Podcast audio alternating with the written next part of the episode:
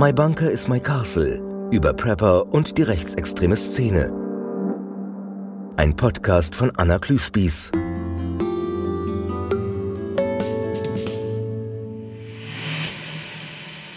Also meine persönliche Entscheidung, tatsächlich ein, ein richtiger Prepper zu werden, kam, als ich Vater wurde und eine Familie zu versorgen hatte. Äh, dann kommt man natürlich auf Versorgungsgedanken. Nicht? Man möchte seiner Familie was Gutes tun, man möchte sie beschützen, man möchte sie versorgen. Und äh, in dem Zuge habe ich mir dann Wissen angeeignet, um selber ein Prepper zu werden. Das ist Clayton Hasker. Der bärtige Mann mit den langen dunklen Haaren ist seit vielen Jahren Prepper. Also jemand, der sich systematisch auf eine mögliche Krise vorbereitet. Er lebt auf dem Land, in einem Haus in Schleswig-Holstein. Ich bin definitiv ein Bunkerprepper. Nein, ich bin jemand, der einen festen Standort hat, also mein, mein, Haus, mein Garten und beabsichtige auch nicht, diesen Ort zu verlassen.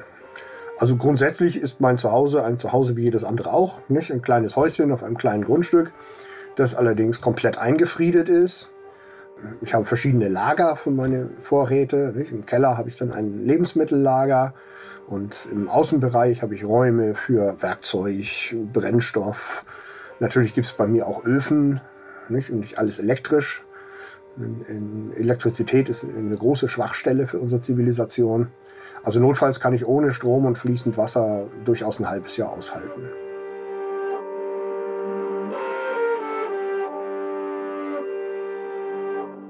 Clayton Hasker hat in etwas größeren Dimensionen das getan, wozu das Bundesamt für Bevölkerungsschutz und Katastrophenhilfe jedem Bürger rät.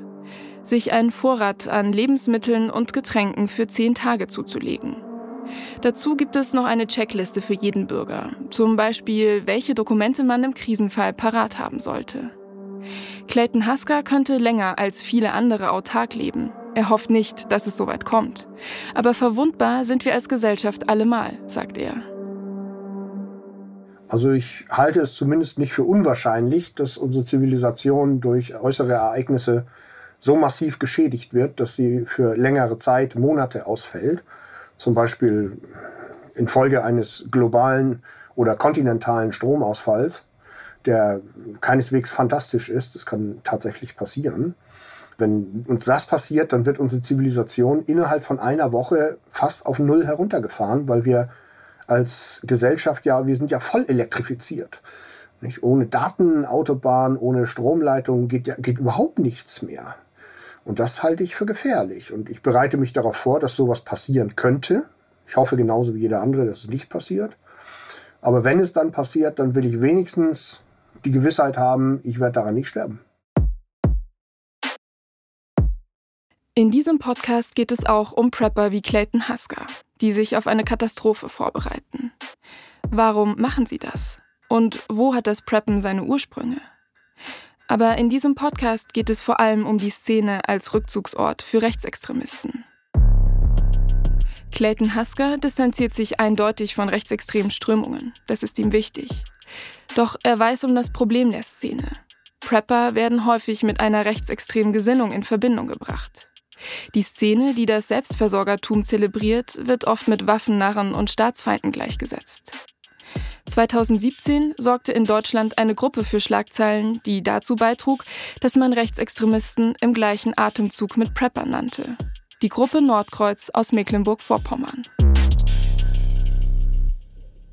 Die Journalistin Christina Schmidt von der Taz recherchiert zu dieser Gruppe gemeinsam mit ihren Kollegen Sebastian Erb, Martin Kaul, Daniel Schulz und Alexander Norbert seit fast drei Jahren. Sie erzählt von den Anfängen ihrer Recherche. Es gab eine Meldung, dass die Bundesanwaltschaft in Mecklenburg-Vorpommern zwei Männer verdächtigt, dass die Terrorpläne vorgehabt haben sollen. Und zwar hieß es, dass die Männer Listen angelegt haben mit Menschen, die sie an einem Tag X, der nicht weiter definiert ist, äh, liquidieren wollen, war damals das Wording. Und diese zwei Männer wurden durchsucht und noch mehrere Freunde oder Leute aus deren Umfeld. Und wir haben uns gefragt, was ist denn das für eine krasse Meldung? Kann es sein, dass es dort oben in Mecklenburg-Vorpommern eine Art zweiten NSU gibt und niemand hat das mitgekriegt?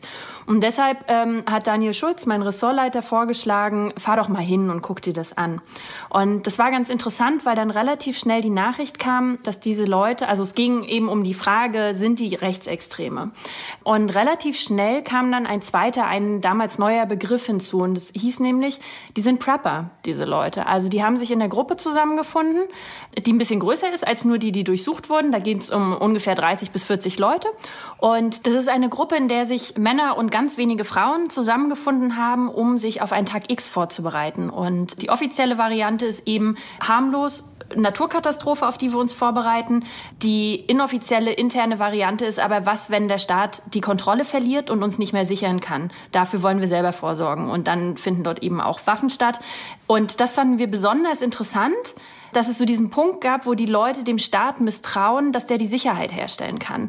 Denn das sind nicht irgendwelche Menschen, die irgendwo auf dem entfernten Mecklenburger Land leben, sondern die haben durchaus ähm, ziemlich relevante Positionen in unserer Gesellschaft. Also, sie sind Polizisten. Der eine Beschuldigte ist ein Kriminalpolizist. Einer von den damaligen Zeugen ist äh, beim SEK gewesen, also eigentlich ein Elitepolizist, wenn man das so nennen will.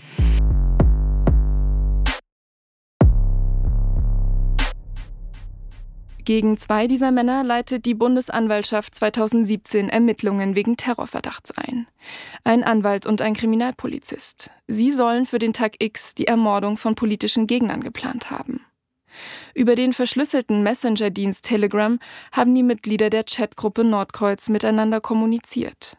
Im Laufe der Recherchen wird deutlich, wie konkret die Pläne mancher Mitglieder für den Tag X sind. Wir haben im Laufe der Recherche erfahren, dass sich ein, ein Teil dieser Gruppe, ähm, vier Leute an der Landstraße in Schwerin getroffen haben, an so einem Stehimbiss. Und dort hat man sich gefragt, naja, was wäre denn eigentlich am Tag X? Also wenn so die staatliche Ordnung zusammenbricht, können wir nicht irgendwie an Bundeswehr-LKWs ankommen, um Leute abzutransportieren. So, und das ist ja nun wirklich absolut weit entfernt von, habe ich genügend Wasser und Nudeln und Öl oder sowas zu Hause. Und dass damals aber dieser Begriff Prepper in den Diskurs mit reinkam, hat, glaube ich, ungemein geholfen, um das zu verharmlosen, um das abzulenken. Also es gibt einen Moment, wo im Bundestag über diese Gruppe gesprochen wurde, im Verteidigungsausschuss. Und da hat sich der Staatssekretär Peter Tauber dazu geäußert und hat gesagt, naja, meine Großmutter, die ist ja eigentlich auch Prepper, wenn man das genau nimmt, weil die hat ja Vorratsdosen irgendwie in ihrem Keller stehen.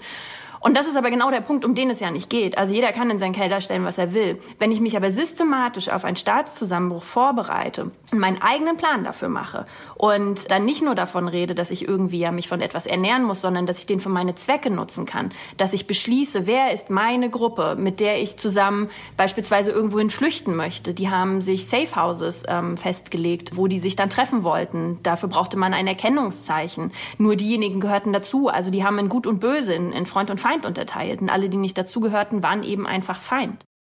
Bei Durchsuchungen in Wohnungen von Nordkreuz-Mitgliedern finden Ermittler Akten und Datenträger, darauf Namen und Adressen von mindestens 25.000 Personen, die als politische Gegner bezeichnet werden. Nach außen dringt das alles erst viel später. Damals, im Spätsommer 2017, kurz nach den Hausdurchsuchungen, lässt der Gründer von Nordkreuz, Marco G., ein Kamerateam des NDR auf sein Grundstück. Er trägt grüne Outdoorhosen und ein beiges T-Shirt. Das graue Haar ist kurz geschnitten. Eine kleine Auswahl von, von Dingen, von denen ich denke, dass die. Er zeigt dem Fernsehteam seinen Vorratsraum, in dem er in Regalen verschiedenste Dinge für den Ernstfall gelagert hat. Duschzeug, Zahnpflege, Seife, Creme, Teelichter, Gaskartuschen, Einweggeschirr. Vor der Kamera betont er, man wolle sich lediglich vorbereiten. Alles ganz normal, alles ganz normale Menschen. Vom, vom Banker über Mediziner sind dabei, ja, Sportler, wir haben Techniker, wir haben Ingenieure, wir haben Polizisten dabei. Ganz viele Leute mit ganz vielen persönlichen Fähigkeiten. Im Interview mit Julian Feldmann vom MDR bestreitet er, dass die Gruppe Nordkreuz gefährlich sei. Sie würden da jetzt nicht sagen, Sie haben sich da irgendwie vielleicht mit den falschen Leuten eingelassen. Nein, nein. Sie können sich auch nicht erklären, ähm, wie jetzt die Bundesanwaltschaft darauf kommt, dass dort ähm, irgendwelche Menschen ermordet werden sollen. Das ist nicht geplant worden bei Ihnen oder irgendwie diskutiert worden. Um Himmels Willen, nein, gewiss nicht. Das ist ein ganz fantastisches Zeitdokument. Es, ist halt, es hat ja eine gewisse Großkotzigkeit, dass ich in so einem, in so einem Terrorermittlungsverfahren war Marco G. damals nur als Zeuge. Die hatten bei ihm aber auch durchsucht, was damals niemand wusste, weil das noch nicht an die Öffentlichkeit gedrungen war. Die hatten bei dem mehrere 10.000 Schuss Munition gefunden, mehrere Waffen, die bei ihm überall verstreut waren in der, in der Wohnung. Die, davon lagen Teile irgendwie in der Küche, in seinem Arbeitszimmer fand man solche Sachen. Und ein großer Anteil, das weiß man erst heute, davon stammt aus Behördenbeständen, also von Polizeien oder von der Bundeswehr oder vom Zoll. Und das wurde alles bei dem gefunden, zufällig. Das wusste man nicht. Eigentlich war man auf der Suche nach äh, diesen Feindeslisten und nach Informationen zu diesen Terrorplänen. Und dann setzt sich Marco G. als Zeuge vor eine Fernsehkamera und erklärt, wie harmlos sie ja eigentlich sind, weil sie sogenannte Prepper sind. Also er hat diesen Begriff dort unter anderem mit ins Spiel gebracht.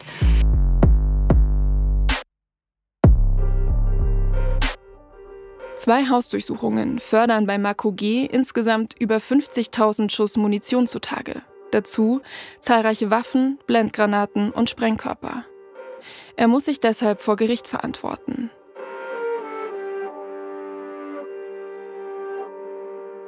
Wie rechtsextrem ist die Prepper-Szene? Schon vor dem Bekanntwerden der Nordkreuz-Gruppe gab es Prepper in Deutschland. Wer sind sie und was motiviert sie? Ein Einblick in die Szene zu bekommen, ist nicht leicht. Viele Prepper wollen aus Sorge vor Stigmatisierung nicht offen reden. Misha Louis versucht trotzdem, mit so vielen wie möglich ins Gespräch zu kommen. Er promoviert an der Uni Bochum zur Praxis des Preppens.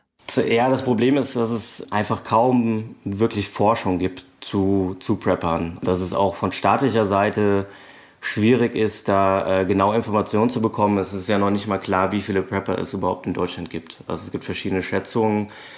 Größere Schätzungen gehen von zu, bis zu 200.000 aus. Es gibt auch Prepper, die sagen, es sind noch mehr.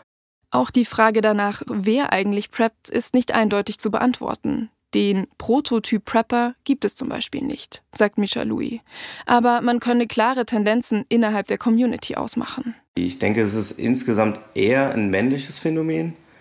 Und es sind viele Menschen, die aus so einem MINT-Bereich kommen, also die aus einem technischen, naturwissenschaftlichen Berufszweig kommen, Menschen, die Erfahrung auch oft haben im Bereich vom Sicherheit, Militär oder Rettungsdienst.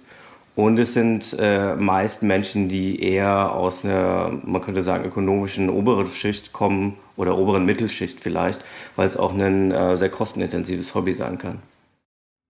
Michel Louis führt für seine Dissertation Interviews mit Preppern, will mehr über ihre Motivation herausfinden. Dabei trifft er auf sehr unterschiedliche Menschen, die ihre individuellen Ideen und Motivationen dahinter beschreiben. Ich habe zum Beispiel eine Psychologin interviewt, die hat sich einfach Gedanken darüber gemacht, was wäre denn, wenn Stromausfall kommt. So ähnlich wie das zum Beispiel so ein Buch auch beschrieben wird, Blackout von Mark Ellsberg, auf das sich viele Prepper beziehen. Und die hat sich dann überlegt, na gut, dann bereite ich mich einfach wirklich so vor, wie auch die Angaben des Bundesamts für Bevölkerungsschutz und Katastrophenhilfe das vorsehen. Also ich habe Vorräte für zwei Wochen. Mehr möchte ich nicht mein Leben davon bestimmt wissen. Es gibt aber auch dann ganz intensive Ausformungen der Praxis. Zum Beispiel ähm, habe ich einen Ingenieur interviewt, bei dem ist Preppen schon fast sowas wie eine Lebensführung. Also der hat das wirklich in seinen Alltag integriert, gewisse Routinen. Zum Beispiel trägt er auch einen Everyday Carry Rucksack. Das ist, wie der Name schon sagt, ein Rucksack, der wirklich jeden Tag und oft auch rund um die Uhr bei sich getragen wird, in dem die wichtigsten Werkzeuge und Gegenstände sind. Und der hat auch sein Haus ganz stark äh, ausgebaut. Also der hat einen Panic Room installiert, also eine Art, ja fast schon so ein Bunker, ein versteckter Raum. Der hat Wasserfilteranlagen, Solaranlagen, Generatoren, aber auch eben Schusswaffen. Und das ist dann schon eine sehr intensive Ausformung des Ganzen.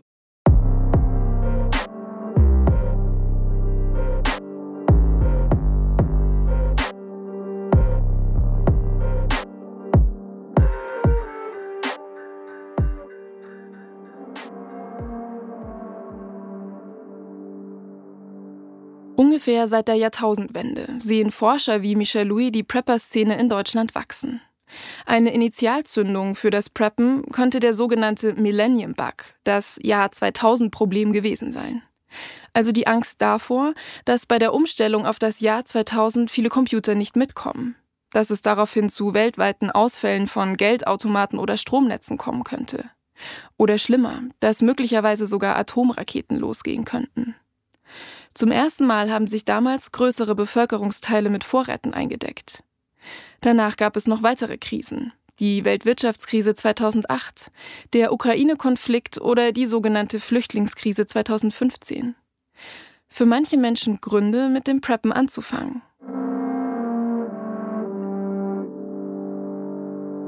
Doch solche Krisen lassen nicht alle Menschen zu Preppern werden. Warum? Das interessiert auch Dr. Julian Genner von der Universität Basel, der Preppen aus einer kulturwissenschaftlichen Perspektive heraus erforscht. Zunächst einmal macht er zwei unterschiedliche Typen an Preppern aus, die im Ernstfall unterschiedlich reagieren würden.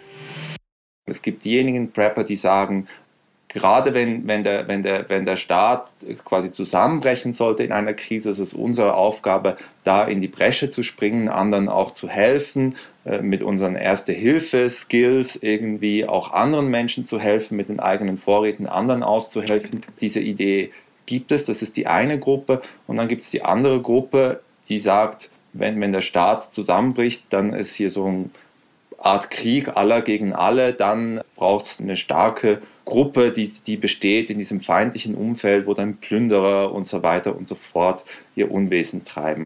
So unterschiedlich möglicherweise die Reaktion auf eine Krise ist, so gemein ist allen Preppern aber eine grundsätzliche Haltung, sagt Genner. Wovon ja, also Preppen lebt, ist ja so ein Misstrauen. Oder da ist ja auch eine Prise Misstrauen, aber auch eine Prise Fatalismus drin. Der Fatalismus besteht so ein bisschen darin, je nachdem auch zu sagen, naja, der Gang der Welt, der lässt sich nicht ändern, da lässt sich nichts beeinflussen, vielleicht auch politisches Engagement beispielsweise bringt nicht viel. Man kann eigentlich nichts tun, außer sich zurückzuziehen, hoffen, dass es nicht so schlimm kommt. Aber falls es dann doch kommt, dann hat man so wie eine Absicherung mit den eigenen Vorräten. Das ist so die fatalistische Note, die, die das ganze Phänomen irgendwie hat. Und dann gibt es, ist das Misstrauen, ist der zweite große Punkt, dass man quasi dem, den Institutionen, dem, dem Staat, den Behörden nicht zutraut, dass sie eine Krise abwenden können oder dass sie eine Krise bewältigen können oder dass man ihnen nicht zutraut, dass sie das innerhalb der, einer bestimmten Frist irgendwie sinnvoll bewältigen können. Hier spielt das Misstrauen mit rein. Und dieses Misstrauen lässt sich natürlich beliebig steigern. Also man kann das Misstrauen haben, dass der Staat vielleicht nicht in der Lage ist, eine Krise wirksam zu bewältigen und dass es länger dauert als jetzt die zehn Tage Notvorrat, die man gemäß Bundesamt für Katastrophenschutz haben sollte. Oder man kann auch das Misstrauen dahingehend steigern, dass man sagt, der Staat hat gar kein Interesse, uns vor einer Krise zu schützen und eine Krise wirksam zu bewältigen, sondern eine Krise, das ist die Möglichkeit, die Bevölkerung auszutauschen, Krieg gegen die eigene Bevölkerung zu führen, etc. etc. Für die rechtsextreme Prepper-Gruppe Nordkreuz soll unter anderem die sogenannte Flüchtlingskrise 2015 ein Auslöser für ihre Gründung gewesen sein. Mitglieder der Gruppe legten sich Vorräte an, aber auch Waffen und Munition, schafften sich mit Sicherheitstechnik ausgestattete Safehouses, ein Rückzugsort im Fall des Systemzusammenbruchs an Tag X. Im Laufe ihrer Recherchen wird Christina Schmidt und ihren Kollegen von der Taz klar, dass es sich bei Nordkreuz nicht um ein Einzelfenomen handelt, sondern dass es ähnliche Gruppen in ganz Deutschland gibt. Also sowas wie Nordkreuz, das gab es auch im Süden, Westen, Osten. Im äh, Süden war sie am größten, da sind es so um die 80 Leute, glaube ich, gewesen. Im Osten war sie am kleinsten, aus dem Westen wissen wir es nicht so genau. Und was alle diese Männer verbindet, ist, dass sie im Wesentlichen aus Polizei oder Bundeswehr, aus privaten Sicherheitsbetrieben oder aus Behörden kommen. Also irgendwie Leute, die gesellschaftlich relevante Positionen haben.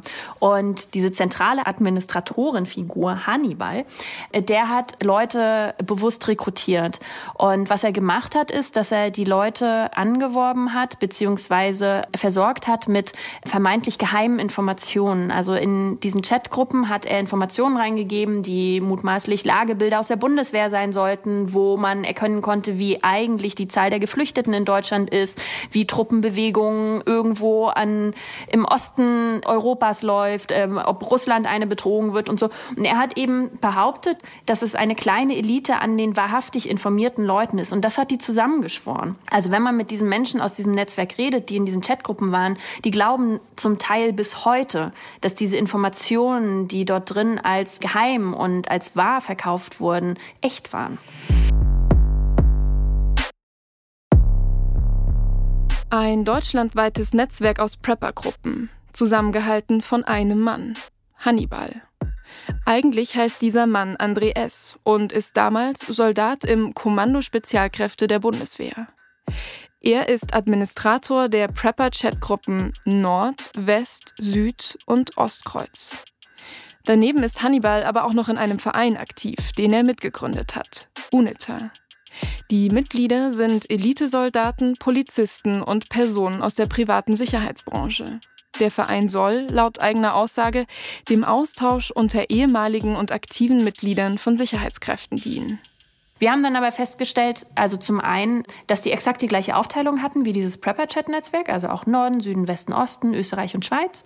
Zum anderen ist es so, dass es gar nicht so richtig klar getrennt ist. Also auch bei UNITA äh, finden wir oder haben wir inzwischen sehr altes Material gefunden, was auch irgendwie so von 2015 und 16, also wieder aus dieser Zeit der Flüchtlingskrise. Ähm, auch da haben die schon übers Preppen geredet. Auch da ging es um irgendwelche Safe-Häuser, um Tag X, wie man sich markieren kann, ähm, wer Freund ist und wer Feind. Also auch dort dort haben dann wieder Leute diese private Vorsorge betroffen.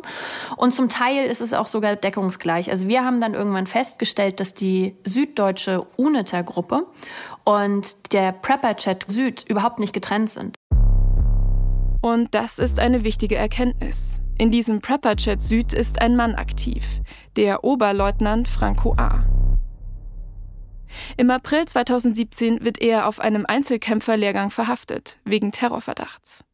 Zwei Monate zuvor hatte ihn die österreichische Polizei schon einmal festgenommen bei dem Versuch, eine geladene Waffe aus einem Versteck in einer Toilette am Flughafen in Wien zu holen. Das alles geschieht Monate, bevor die Prepper-Gruppe Nordkreuz aufliegt. Aber es zeigt, dass an unterschiedlichen Orten Deutschlands über ähnliche Vorhaben nachgedacht wird. Es war immer von Anfang an klar, dass es irgendeine Verbindung gibt zu einem anderen spektakulären Terrorverdacht, nämlich Franco A. Franco A. ist dieser Bundeswehrsoldat, der sich als syrischer Flüchtling registriert und ausgegeben hatte. Und auch ihm wirft die Bundesanwaltschaft vor, dass der in einem bestimmten Tag-X-Szenario Personen umbringen wollte. Und auch bei ihm wurden so Listen gefunden, die man für Feindeslisten hält. Da standen dann prominente Leute drauf, Heiko Maas oder Annetta Kahane von der Amadeo Antonio Stiftung. Und ihm wird eben vorgeworfen, dass er auch rechtsterroristische Attentate geplant hat.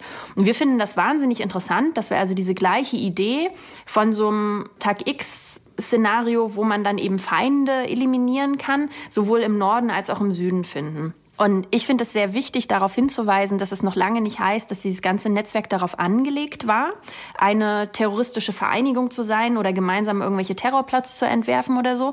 Wir finden es aber wahnsinnig interessant, dass also diese Idee innerhalb eines Zirkels mehrmals auftauchen kann. Das heißt also, dass diese Leute durchaus auf eine Art miteinander kommuniziert haben, dass es für die okay war, dort sowas zu denken. Das Hannibal-Netzwerk ist komplex, deshalb noch einmal kurz zusammengefasst. Der Elitesoldat André S., alias Hannibal, war Administrator mehrerer Prepper-Chat-Gruppen, die sich Nord-, Süd-, Ost- und Westkreuz nennen. Offenbar hat kein Austausch zwischen den Gruppen stattgefunden, sie wussten aber von der Existenz der anderen. Und es wurden ähnliche Ideen ausgetauscht, wie die Vorbereitung auf den Tag X oder das Anlegen von Feindeslisten. In der Chatgruppe Südkreuz war der Soldat Franco A. aktiv, der geplant haben soll, als Flüchtling getarnt Terroranschläge zu verüben. Franco A. hatte Kontakt zu Hannibal. Der wiederum neben dem Prepper-Netzwerk Mitbegründer des Vereins UNITA war, in dem viele Ex-Soldaten und Sicherheitskräfte aktiv waren. Wieso sich Hannibal dieses Netzwerk aufgebaut hat, ist bis heute nicht ganz klar.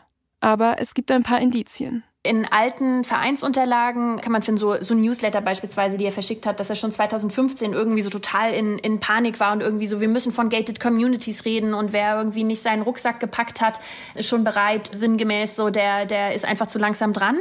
Und wir haben auch festgestellt, dass so die ganzen ja, paramilitärischen Bestrebungen, die wir in diesem Netzwerk gesehen haben, die ging von ihm aus. Also ein Beispiel. Es gab ein Training in Moosbach in Baden-Württemberg, wo er selber, damals war er noch KSK-Soldat, Zivilisten ausgebildet hat in Militärtaktiken. Wir haben dann irgendwann Aufnahmen gekriegt, wo wirklich drauf zu sehen ist, wie diese Leute sich bewegen mit den Gewehren, wie die sich so, wie man sich absichert irgendwie im, im freien Gelände gegen Feinde. Also alles so Sachen, was man beim Militär lernt.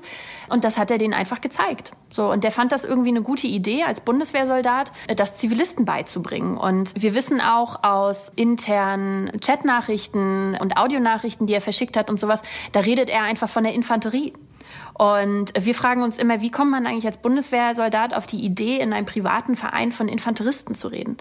Und deswegen sind wir uns inzwischen sehr sicher, dass er da an einer Art von privater Kriegereinheit gearbeitet hat. Wir wissen aber nicht genau, was der Zweck ist. Also es gibt mehrere Möglichkeiten. Und das eine ist, dass sie sich eben selber vorbereitet haben, um eine Art Paramilitär zu sein. Das andere kann aber auch sein, dass er die Idee, eine Söldnertruppe zu haben, ziemlich cool findet. Für Julian Genner von der Universität Basel ist die Verbindung aus Militarismus, Rechtsextremismus und der Prepper-Szene in Deutschland keine Überraschung. Man müsse sich nur ansehen, wo die Szene ihren Ursprung hat. Im amerikanischen Survivalism. Historisch betrachtet ist Survivalism auch aus der rechtsextremen Szene heraus entstanden. Also Kurt Saxon, der heute so ein bisschen als der Urvater von Survivalism gilt, der war auch Mitglied der American Nazi Party. Da war ja auch die Treiber war ja die Angst vor einer linken Revolution, vor der Bürgerrechtsbewegung etc. Und es gab ja auch in den, in den 70er Jahren diesen Terror von rechts gegen Bürgerrechtsaktivisten in den USA. Es gab auch solche, ja, so Sekten, die, so Prepper-Sekten, die sich auf den Untergang vorbereitet haben. Da wurden auch in den 80er Jahren so verschiedene von diesen Compounds, also von diesen Siedlungen vom FBI belagert und auch gestürmt. Also diesen Link zwischen Vorbereiten auf den Tag X und ähm, den Tag X aktiv herbeiführen mit terroristischen Gewalttaten, den gab es immer und den gibt es seit Beginn der Geschichte dieses Phänomens in den späten 60er, frühen 70er Jahren.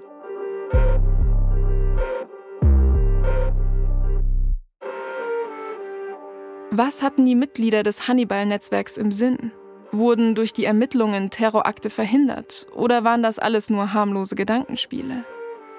Immerhin, die Munition war echt, genauso wie die Waffen und die Sprengmittel, die unter anderem beim Nordkreuzgründer Marco G. oder dem Soldat Franco A. gefunden wurden. Viele der Mitglieder haben eine Ausbildung bei der Polizei oder der Bundeswehr durchlaufen. Immer wieder fuhr etwa die Gruppe Nordkreuz zu gemeinsamen Schießtrainings. Wird seit der Aufdeckung des Netzwerks die Prepper-Szene deshalb genauer beobachtet? Michel Louis von der Uni Bochum kann das nicht beobachten. Ich glaube, weil es da einfach verschiedene Einschätzungen zu gab. Also es gab ja diese Prepper-Kommission in MacPom und die ist eigentlich zum Urteil gekommen, dass Prepper kein Problem sind, dass es nicht gefährlich ist, dass da kein Handlungsbedarf besteht und man das auch nicht weiter untersuchen müsste. Und auch im Verfassungsschutzbericht tauchen Prepper ganz kurz auf und dann aber, glaube ich, unter Selbstverwaltern und Reichsbürgern. Und das wird auch nicht weiter thematisiert. Also man ist, glaube ich, der Meinung, dass da kein weiterer Handlungsbedarf besteht. Franco A. wird sich wegen des Vorwurfs des Rechtsterrorismus vor Gericht verantworten müssen. Die Ermittlungen gegen die beiden Terrorverdächtigen aus der Gruppe Nordkreuz dauern noch an. Marco G., der Gründer der Gruppe Nordkreuz, bei dem über 50.000 Schuss Munition und Waffen gefunden wurden, wurde wegen illegalem Waffen- und Kriegswaffenbesitz in erster Instanz zu einer Bewährungsstrafe verurteilt. Doch was wurde aus dem Rest der Gruppe? Wir wissen, dass entscheidende Akteure aus dieser Nordkreuzgruppe raus sind, relativ früh. Aus ganz unterschiedlichen Gründen. Also, weil die Öffentlichkeit plötzlich da war und drauf geguckt hat, weil eben auch bestimmte Personen namentlich dann in der Presse benannt wurden und sowas. Und damit ist halt klar, die eignen sich für so eine geheime Gruppe einfach überhaupt nicht mehr gut. Also, da gab es interne Streitigkeiten. Gleichzeitig ist es aber so, dass ja unabhängig davon, ob sich jetzt irgendjemand in einer Chatgruppe gemeinsam trifft, diese Leute ja alle noch existieren. Und das ist halt das, was uns so beunruhigt. Also, auch wenn die jetzt nicht mehr in diesem Telegram-Chat, der mit Nordkreuz überschrieben war, miteinander kommunizieren, sind ja diese alten Seilschaften noch vorhanden und diese alten Pläne und es gibt Safe Houses und wir wissen bei Weitem nicht von allen, natürlich nicht. Und es gibt irgendwo das Geld, vielleicht gibt es noch mehr Munition, vielleicht gibt es noch mehr Waffen. André S., alias Hannibal, ist mittlerweile aus der Bundeswehr ausgeschieden und soll sich beruflich gerade neu orientieren. Das Netzwerk, so Christina Schmidt von der Taz, existiere aber noch, befände sich aber eher in einem chaotischen und diffusen Zustand. Es gibt etliche Leute, die sich dann abgewendet haben aus der UNIT Führungsriege, die raus sind, die dann inoffiziell doch wieder dabei sind, sowas. Also es ist eine sehr, sehr diffuse Lage. Deswegen können wir zum Beispiel zurzeit wenig Aussage darüber treffen, wie stabil das eigentlich noch ist. Also ob die noch irgendwie nennenswert interessantes Zeug gerade machen könnten. Eine große Frage, die aber für uns alle, die in diesem Feld unterwegs sind, total ungeklärt ist, ist, haben wir eigentlich schon alles gesehen? Also woher kommt eigentlich diese Idee, dass wir eine Organisation gründen, die militärische Selbstvorsorge für einen Tag X irgendwie betreibt? Und das ist so eine uralte Idee, die es immer wieder gibt. So Stay-Behind-Organisationen gibt es immer mal. Manchmal gab es sie ja sogar in staatlicher Form. Also wenn man dann so in, in die Schweiz guckt, da gab es so eine geheime Untergrundarmee, die in den 90er Jahren aufgeflogen ist. Und natürlich geistern auch solche Szenarien bei diesem UNITA Hannibal-Netzwerk rum. Das ist aber so ein total dunkler Fleck, wo keiner von uns eine Antwort hat, also weder Ja noch Nein. Christina Schmidt und ihre Kollegen von der Taz werden weiter an Hannibals Netzwerk dranbleiben. Genauso wie an den rechtsextremen Prepper-Gruppen. Clayton Husker, der Prepper vom Anfang dieses Podcasts, besitzt weder Waffen, noch hat er vor, jemals welche zu besitzen. Im Falle einer Katastrophe hätte er auch kein Problem damit, seine Vorräte mit den Nachbarn zu teilen. So wie man es eben schon immer bei ihm auf dem Land gemacht hat, erzählt er. Von der Nordkreuzgruppe hat aber auch er gehört und findet es schade, dass die Szene wegen Menschen wie ihn einen schlechten Ruf bekommt. Das läuft bei uns Preppern unter dem Rubrum Duma also so Weltuntergangsapologeten. Das sind Leute, die wünschen sich Bürgerkrieg und äh, ähnliche Szenarien, aber ich denke, das liegt daran, dass die keine Ahnung haben, was das wirklich bedeutet. Und ich rate eigentlich jedem, der der Meinung ist, er muss so ein Duma-Prepper sein und Waffen horten und damit rumrennen, dem rate ich eigentlich, mach sechs Wochen Urlaub in Nordsyrien oder im Irak. Und wenn du wiederkommst, dann können wir uns darüber nochmal unterhalten, was Bürgerkrieg ist. Und ich möchte eigentlich mit diesen Menschen weder in Zusammenhang gebracht werden, noch möchte ich mich mit denen befassen, ganz ehrlich.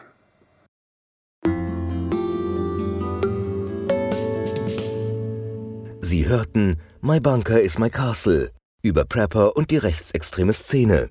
Ein Podcast von Anna Klüspieß im Auftrag der Bundeszentrale für politische Bildung aus der Reihe Rechtsextreme Rückzugsräume.